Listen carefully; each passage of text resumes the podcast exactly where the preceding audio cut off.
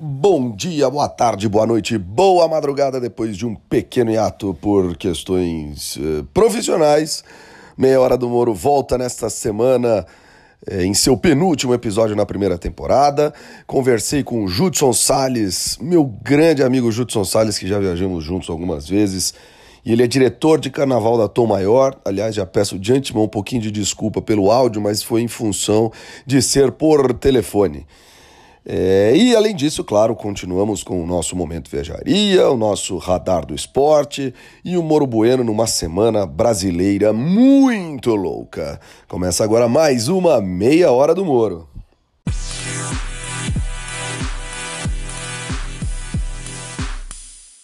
Olha, gente, hoje a ordem vai ser um pouquinho diferente, é, especialmente em função do fato de que hoje mesmo a Tom Maior desfila, hoje mesmo, sexta-feira, 21 de fevereiro, a Tom Maior desfila no Carnaval de São Paulo.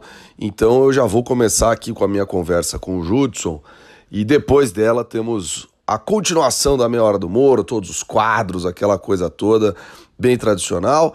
É, bem tradicional mesmo, já estou me sentindo tradicional aí com 24 episódios, 24, 20, esse é o 23 mas com mais de 20 episódios. Então vamos agora com a conversa com o Judson. Novamente, um pouquinho, peço um pouquinho de desculpas pelo áudio, mas foi em função do fato de ter sido pelo telefone, algumas questões técnicas ficaram um pouco comprometidas. Mas é isso, vamos lá. Pessoal, depois de um pequeno hiato, hoje na meia hora do Moro eu converso com meu grande amigo, mais uma vez um grande amigo, e esse eu já encontrei até no exterior. Meu grande amigo Judson Salles já me cedeu um, um pedaço de chão no apartamento em Paris, já encontrei na Índia. E hoje ele é diretor de carnaval da Tom Maior, Escola de Samba de São Paulo.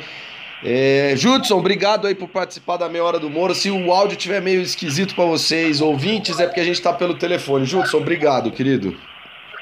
Bom dia, bom dia aí a todos. Um grande abraço. Excelente carnaval aí pra nós, né? é isso, você que já está na correria aí, muito em cima da hora. É, Judson, vou começar, vou começar perguntando do, do, do enredo mesmo, do, da, da Tom Maior. Vocês vêm com um enredo esse ano é, chamado É Coisa de Preto. Da onde veio isso? Conta pra gente.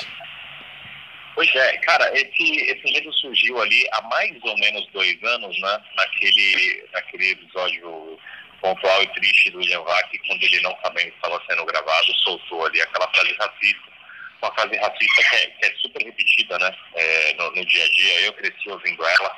Eu acho que quase todo mundo no, no Brasil já deve ter ouvido essa expressão nefasta e, e que acho que ela está extremamente associada a uma, uma falta de conhecimento das pessoas, assim, sabe? De, de desconhecer a existência de, de diversos personagens super importantes na nossa formação intelectual, negras e negros, e, e, a gente sentiu ali dentro da comunidade a, a necessidade, a vontade de, de trazer para a avenida um, um, enredo com essa função. Uh, um, um, rápido parênteses, assim, acho que o carnaval, as escolas de samba, elas cumpriram muito ao longo da sua história essa função. Você pega ali a década de 70, como carnavalistas como Fernando Pamplona, no Rio, uh, eles, eles, trouxeram para a avenida uh, e para a luz né, muitos personagens que talvez não fossem tão conhecidos do público em geral e, que hoje frequentam os livros de história. Então a gente resolveu trazer isso para a Avenida e falar, olha, não, tem muita gente aí que as pessoas talvez não conheçam ou que talvez desconheçam a, a própria negritude deles. Um, um, exemplo mais clássico, não mais claro, é, é Machado de Assis, é que foi branquitado nas páginas de história.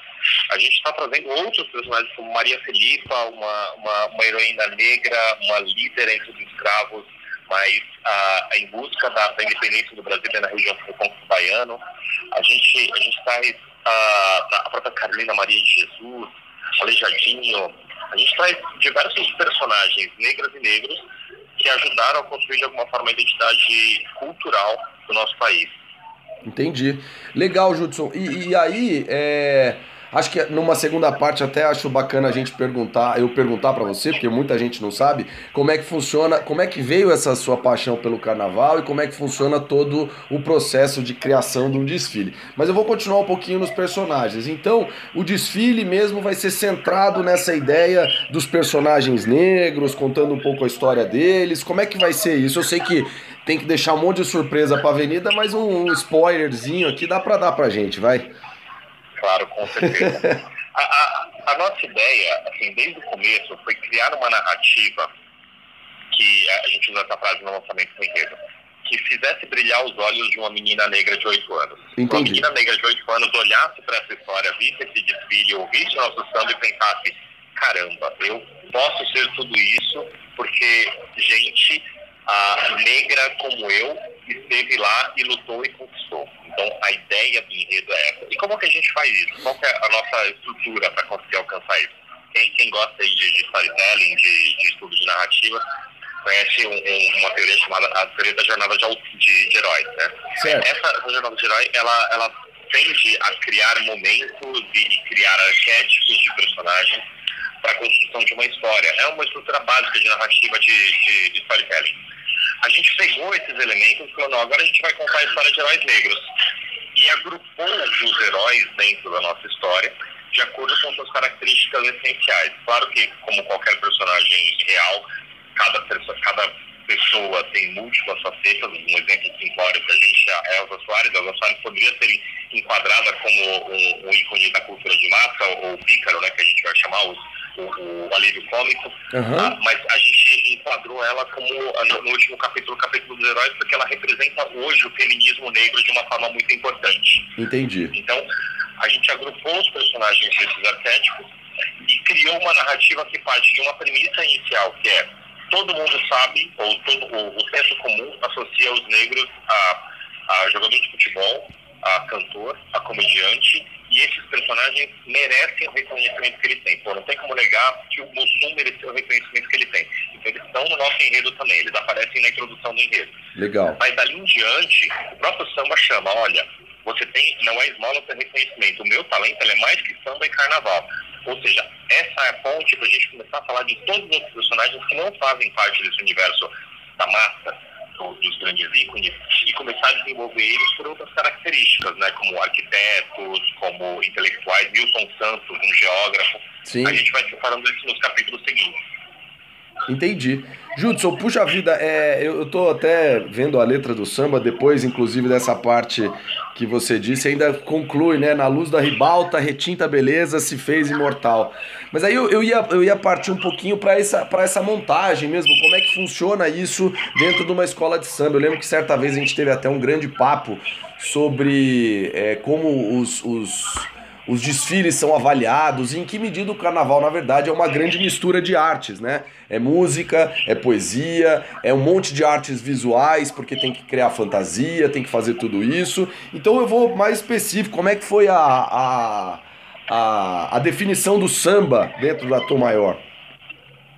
É, como, como eu gosto bastante de falar, o Joãozinho 30, né, carnavalesco já, já falecido, infelizmente, tinha uma frase que que o carnaval é a ópera do povo. É verdade, é isso mesmo. Assim como a ópera, a gente usa toda aquela estrutura né, do, do, da- das artes cênicas, e, cenário, e música, e dança, para poder contar uma história épica. É o que a gente está fazendo aqui. E esse processo todo, ele começa lá, ah, depois do carnaval, a gente já estava batendo papo ali para definir enredo. Esse enredo definido é criado um texto chamado sinopse. A Entendi. sinopse é a forma como o carnavalesco transmite para a comunidade e para os compositores a, a ideia que a escola vai defender na avenida. É, esse texto da sinopse foi para a rua, foi para a internet e qualquer compositor do Brasil, do mundo, poderia ter composto um samba e encaminhado para nossa escola. Legal. A gente sorte de, no Carnaval de São Paulo, ter sido uma das escolas que mais recebeu sambas, porque esse tema tocou muito na alma das pessoas. É, é, o samba é uma arte negra, acima de tudo. Né? É isso, isso é, o, isso é o detalhe mais, talvez mais crucial de toda essa história, né? Exato, isso é importante. Isso gerou nas pessoas um orgulho, pessoas que são da Tom Maior e que não são da Tom Maior, elas se sentiram orgulhosas e representadas por esse enredo e compuseram sambas para isso. A gente teve uma disputa extremamente acirrada, foram mais de 30 sambas que a nossa escola recebeu.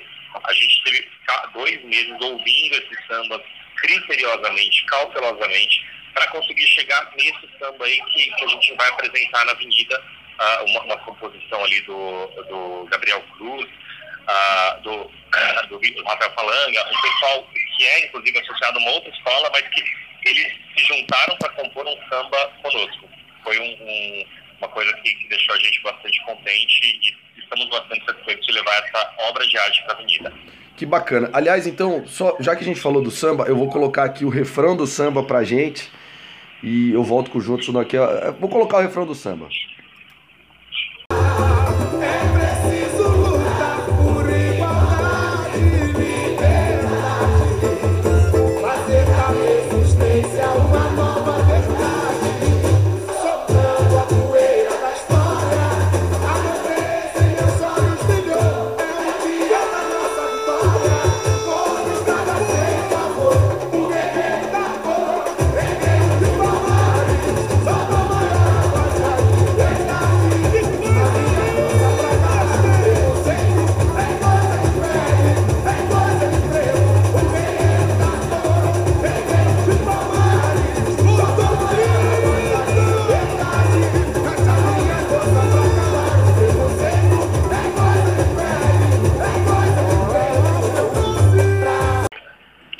Judson realmente é muito bonito, né? Essa parte aqui, é, essa parte do refrão, voz da liberdade.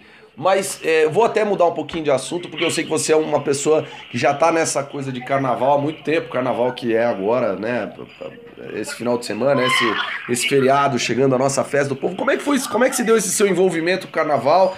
E, claro, em especial com a Tom Maior, sei que já é diretor de carnaval da Tom Maior já há algum tempo. Como é que se deu esse seu envolvimento com o carnaval?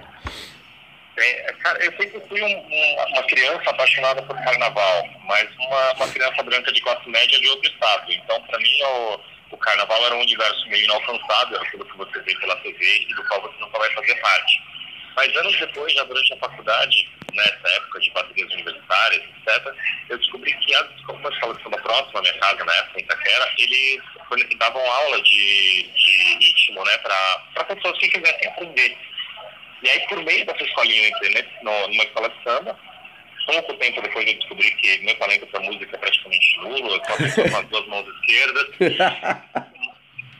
mas que tinha tanta coisa ali dentro de uma escola de samba que eu poderia fazer parte, que eu poderia ajudar, porque essa é uma das coisas mais bonitas de uma escola de samba para mim. Você tem gente em todas as funções. Você tem o que canta legal, o que dança legal, o que é um pouco mais organizado, o cara que consegue tirar fotos, o cara que consegue. Então você tem cada pessoa tem, que tem algum talentinho consegue contribuir de alguma forma para a evolução de uma escola de samba. E eu senti que ali eu poderia ser útil em outras coisas. Entendi. Eu fui crescendo evoluindo, especialmente pela minha formação acadêmica, eu entendi um pouco mais de regulamento, de leis, né? Então as pessoas foram usando isso para mim para ser aquela pessoa que, que vai pegar as regras do carnaval, o regulamento do carnaval, e, e ajudar a escola a entendê-los e aplicá-los na prática em busca da nota 10. É, e aí foi quando você entrou de cabeça no carnaval, né? Nessa questão de, de, de regulamentos e tal. E aí como é que você foi parar na Tom Maior? Conta pra gente um pouquinho, Judson. Pois é, eu, eu tive ali por um, por um tempo após a Leandro, eu fui convidado pela Liga das Escolas de Samba para realizar a, o treinamento dos jurados do, dos carnavais de 2013 e 2014. Legal. Né, é, para auxiliar no, na parte da redação, de normas, regulamentos, etc. E fiquei com eles durante esse tempo. Depois, ao me afastar da Liga, eu tinha muitos amigos já no samba e na Tom Maior eu tinha uma identidade grande com as pessoas que frequentavam a Tom Maior. Eram pessoas que já, já eram do meu ciclo de amigos, já frequentavam a minha casa. Eu falei, cara, é, é isso que faz sentido para eu estar numa escola de samba, estar cercado de amigos. E foi assim que eu recebi um convite da Luciana, presidente da escola, falando, olha, é, acho que você tem um perfil que vai ajudar a gente nessa a, a reestruturação que a escola está passando. Então, eu tinha acabado de voltar da segunda divisão tinha muita gente séria ali. Eu falei, não, a gente está montando um time de gente séria e acho que a gente precisa de você. Eu falei, pô, é, como eu estou vendo gente séria do lado de lá, acho que dá para a gente trabalhar juntos. Legal. E o que aconteceu? A gente está junto aí desde 2017, como o terceiro desfile nosso junto e só colhendo excelentes frutos, graças a Deus.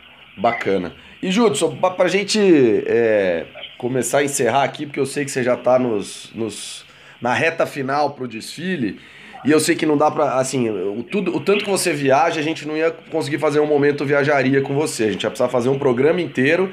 Então já deixo aqui o convite para a próxima temporada da Meia Hora do Moro. Vai vir junto também o podcast do Viajaria, o podcast do esporte. Então você já está convidadíssimo para a gente fazer um programa.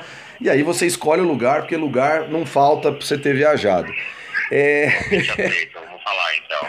Mas vamos lá, Judson, qual que é a expectativa para Tom Maior, da Tom Maior aí para esse desfile de São Paulo? A Tom Maior conta inclusive é, com, com esse samba muito emblemático que está é, é, sendo é, falado em, em, muitos lugares na mídia, inclusive, né, na mídia em geral. É, então conta pra gente qual que é a expectativa da, de vocês é, para o desfile. Eu sei que desfile de escola de samba é aquela coisa que é, para o leigo ele não entende muito bem o que é evolução, o que é harmonia, o que é, é como é que julga o critério de samba enredo, enfim. Mas conta pra gente qual que é a expectativa de vocês. A nossa expectativa é, acima de tudo, uh, como qualquer escola, fazer o título. E o nosso caminho para isso, definitivamente, não foi dos mais fáceis. A Tomaior é uma escola que não tem quadra. Hoje a gente uh, não, não tem um local fixo de ensaios, a gente ensaia nas ruas. E mesmo assim, a gente conseguiu algumas proezas de trazer para os ensaios de rua, ensaios técnicos, toda a comunidade, 2.500 pessoas no nosso último ensaio técnico. Isso tem sido muito bem reconhecido pelo meio do samba. Ah, a gente tem conseguido evoluir tecnicamente apesar das dificuldades. E por conta disso, a Tomaior hoje é vista assim como uma das favoritas a título. Legal. É, há dois anos atrás a gente beliscou o título aí, empatando em número de pontos com a campeã. Mas para esse ano a gente está vindo forte aí e quer não só fazer um enredo impactante, emocionante, falado, mas também, óbvio, um enredo campeão. Bacana, Judson. Bom, a Tom Maior entra, entra na Avenida, no AMB, é a, na sexta-feira, né? A segunda escola da sexta-feira. E, bom, a gente pode esperar alguma surpresa durante o desfile ou não pode nem tentar dar uma Olha, acima de tudo, eu prestaria bastante atenção nos últimos setores do desfile. Eu acho que, óbvio, a gente tem um abre-alas que é, acho talvez o abre-alas mais bonito do carnaval desse ano, mas como eu gosto muito mais de conteúdo do que de forma, as últimas alas, os últimos carros, eu acho que eles vão ser bem mais impactantes no sentido de trazer um pouco mais claro e rígido qual é a crítica que a gente está postulando aí nesse carnaval. Maravilha. Judson, querido, é, muitíssimo obrigado pelo papo aqui na Meia Hora do Moro. É, como sempre, eu tento trazer assuntos que é, o meu, o seu, o nosso círculo de, de amizades, que basicamente é quem hoje escuta meu podcast, não são tão familiarizados, então eu tenho certeza que falar de escola de samba, falar de, de desfile, é algo que, que vai despertar muita curiosidade das pessoas. E, cara, boa sorte. É, que dê tudo certo no desfile de vocês. É, que vocês possam voltar no final de semana. E que continue, pô, continue sempre essa, essa pegada legal, essa pegada. Pô, porque não. Dá para falar isso, né? Essa pegada social, essa pegada é, impactante, emocionante, especialmente com esse enredo que, que tem tudo para ser um enorme sucesso no Carnaval de São Paulo. Muito, muito obrigado de verdade aí pelo espaço, pelo carinho de sempre. E agora é pista, né, gente? Um grande abraço aí. Esperamos nos rever aí na, no próximo sábado, que é no desfile da campeã. Maravilha. Obrigadão, Judson. Um abraço. Valeu. Olha, gente, toda a sorte do mundo para Tom Maior nesse desfile da sexta-feira de carnaval, hoje, 21 de, de, de fevereiro. É, eu eu fiquei muito impactado, especialmente com a letra do samba. Vocês que puderam acompanhar aí também um pedacinho do um pouquinho antes do refrão como um todo. É lindo o samba, é muito bonito, é realmente impactante. É, é, um, é um assunto que a gente que o país inteiro conversa e finge que não conversa, né? Aquela coisa de fingir que não tem racismo, fingir que não tem racismo estrutural no país é uma uma mentira deslavada. Então, um samba como esse, um desfile como esse, trazendo tudo isso, trazendo isso da cultura negra, da cultura afro para a avenida, é, as pessoas que são importantes. Puxa vida, tô ansioso mesmo pro desfile, toda a sorte do mundo para Tom Maior, toda a sorte do mundo pro Judson, que é um cara super especial, é uma pessoa muito bacana, uma pessoa correta, uma pessoa séria. O trabalho que ele tem feito lá na escola é muito sério. É um cara que eu tenho um apreço pessoal enorme. Não sei se vocês se lembram daquela história da foto é, lá na Torre de Tóquio que eu conversei com o Edemilson Paraná, das fotos mais bonitas que eu já que eu já vi, assim, muito bem trabalhada, muitos elementos. Foi feita pelo Judson lá no Japão. Então, gente, toda a sorte do mundo, que seja um grande desfile. E agora, passando para o momento viajaria, o momento viajaria, claro, carnavalesco. Vamos lá.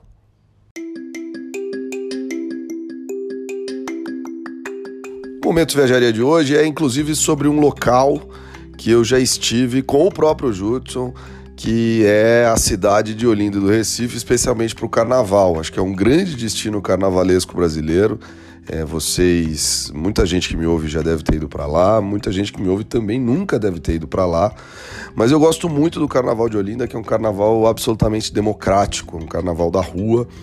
É um carnaval que você fica, quando a gente assiste pela TV, vê as ladeiras, aquele belo sol, você fala, meu Deus, que canseira, tá? mas no final das contas é algo super gratificante, é algo super gostoso. É, não tem bonecão todo dia, mas é um desfile que vale a pena ir, porque é aquilo que você acompanha, sabe que existe e, e vê de perto é realmente uma energia muito bacana.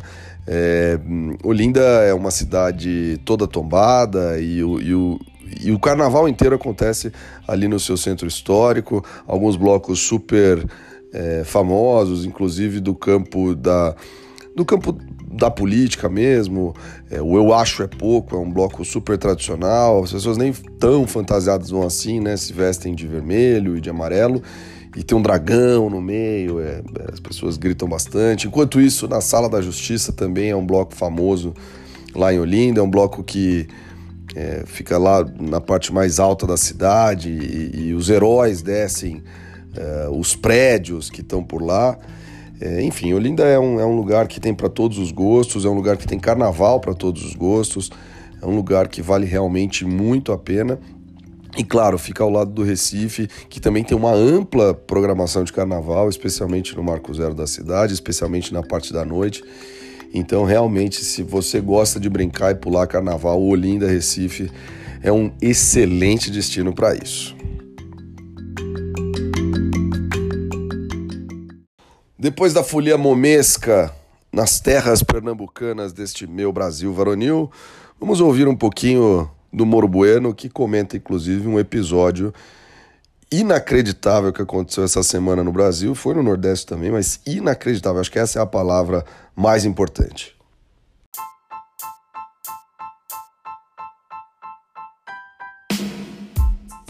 Meus amigos, mil perdões e que saudade de vocês. Estou voltando desta vez para bem hora do buru. E que semana vive o Brasil? É difícil você estar num local onde policiais se amotinam, se encapuzam, fazem greve e aí qual é a solução apresentada por um senador da República? Ah, vamos acabar com o motim, vamos acabar com a greve. Que tal eu montar num trator e avançar contra a multidão? É evidente que nada disso poderia dar certo, não tinha nenhuma chance de nada disso dar certo. É um grande absurdo tudo o que aconteceu, não dá para saber nem de que lado se deve ficar. O Brasil realmente não é um país para amadores. O resultado todos vocês já sabem, o senador foi alvejado com dois disparos e por sorte não não corre risco de morte.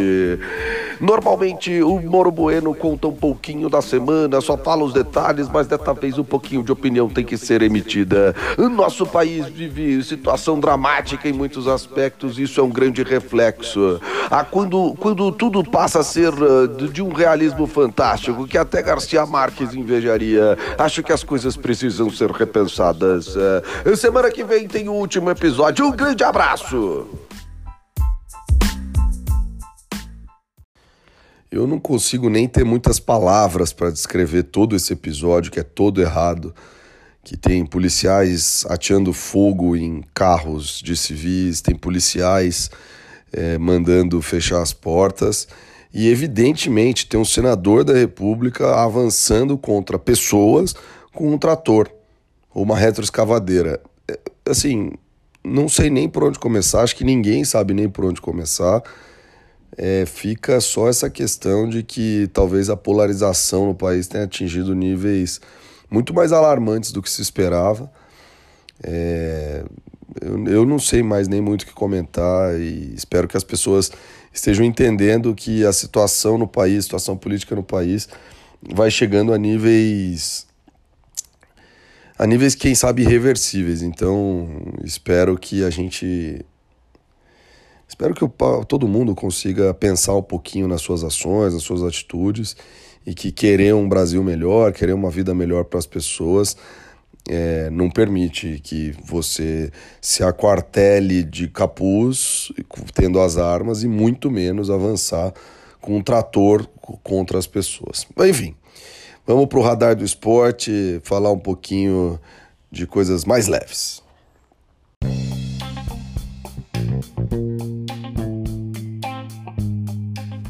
O radar do esporte de hoje é mais um comentário opinativo. Hoje eu tô cheio de opinião sobre o All-Star Game da NBA. Foi um, uma solução muito bacana adotada. Depois eu ainda li que foi o armador Chris Paul que conversou com o com o comissário da, da NBA e, e, e, sugeriu a ele que, na verdade, a ideia fosse um pouco diferente e acabou sendo isso, né? Para quem não sabe, é, os dois times, o time LeBron e o time Giannis, eles representavam duas é, entidades e os três primeiros quartos, tempo normal, aquela coisa toda, quem vencesse conseguia 100 mil dólares para a entidade. E o último quarto, na verdade, deveria ser, seria vencido, e portanto a partida, é, com a soma de todos os pontos e o time que estivesse na frente precisaria pontuar, fazer 30 pontos. Depois esses 30 pontos viraram 24 pontos em homenagem ao saudoso Kobe Bryant, é, uma lenda do basquete dos Estados Unidos. E, e 24 pontos era o número da camisa dele, então se tornou isso. Quando chegou no último quarto, o time do Giannis precisava fazer 24 pontos, porque estava na frente, e o time do LeBron precisava fazer 33 pontos. O que se viu foi um jogo 7 de final da NBA, briga com o juiz, desafio técnico. Assim, só não deram falta técnica ali porque realmente os juízes estavam um pouco lenientes, sabendo que se tratava do All-Star Game. Mas teve uma hora que o LeBron James gritou com o árbitro que foi um negócio inacreditável. E, e, deu super certo, né? A, torcida se engajou, a galera ficou assistindo até de madrugada, isso fui eu que fiz. É, acho que foi um esquema muito legal do All-Star Game. Parabéns para a NBA que conseguiu trazer de volta isso.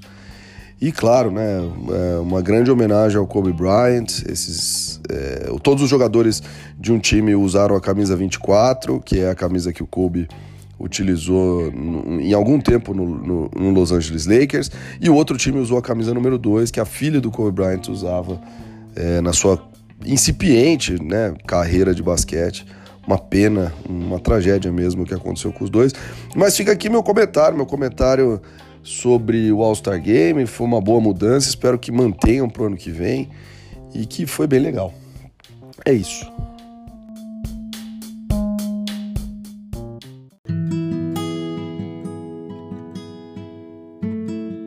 Gente, o que mais você precisa saber essa semana? Olha, gente, essa semana a única coisa que você precisa saber é tome bastante água, porque você vai tomar bastante cerveja, bastante. Ah, minha audiência ainda é pouca, posso falar o um nome. Bastante Skull Beats. Você vai tomar bastante sol, então passe protetor solar, se proteja um pouco do sol. Lembrando que glitter e purpurina não são protetores solares. Aliás, prefira os biodegradáveis porque eles não saem nunca mesmo. Então, se eles não saem nunca do seu corpo, imagina da, da natureza. Protente os biodegradáveis, mas se não der certo, beleza, vai ao normal, é carnaval uma vez no ano, acho que tá liberado. É, que mais que você precisa saber essa semana? Você precisa saber essa semana que também evite é, levar muita coisa para rua. Primeiro porque é ruim carregar, segundo porque pode sempre ter nas aglomerações de gente podem haver pessoas mal intencionadas.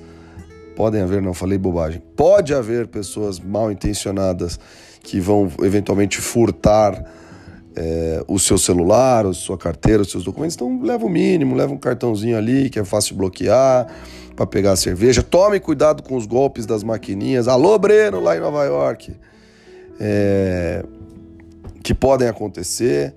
Enfim, aproveitem o carnaval, nossa folia momesca, festa da carne, a festa do povo, uma das coisas mais identificáveis com o Brasil. Eu acabei de ver um vídeo do Santos Dumont, não sei se foi hoje, se foi ontem, aeroporto do Rio de Janeiro. Aquela coisa, é, uma vez um amigo meu, alô Duda, irmão do Miguel, ele falou para mim que o carnaval era um estado de espírito, porque em nenhuma outra situação as pessoas suadas iam ficar andando de um lado pro outro tão aglomeradas. E é isso, carnaval é um estado de espírito. Carnaval é, é realmente algo muito brasileiro, muito nosso. Então, se você não gostar também, não tem problema. Todo mundo tem direito de não gostar, mas após que dá aquela assistidinha na televisão para ver quem ganhou o Carnaval do Rio, para ver quem ganhou o Carnaval de São Paulo. Então aproveita, brinca, pula, lembrando não é não, lembrando de se hidratar, de passar protetor solar, enfim, bom carnaval para todo mundo.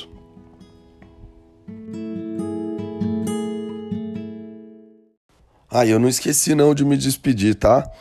Meu, meu tchau de hoje vai em homenagem a, uma, a um idioma banto, um idioma africano, é, que é a origem do samba, né? O, o, o samba é uma grande junção afro e Brasil, e é um idioma que eu achei sempre muito curioso, é um dos 11 idiomas é, oficiais da África do Sul. Ele se escreve com X-H-O-S-A, né? Como se fosse algo na linha de Xhosa, mas ele se pronuncia Ossa, com esse clique, que é uma coisa muito diferente. Então, bom carnaval a todos, obrigado pela audiência. Lembrando que a Meia Hora do Moro está em oito plataformas de podcast, além das redes sociais. Semana que vem, se tudo correr bem, temos o último episódio da, da primeira temporada com o Moro. É... E é isso, pessoal. Molô!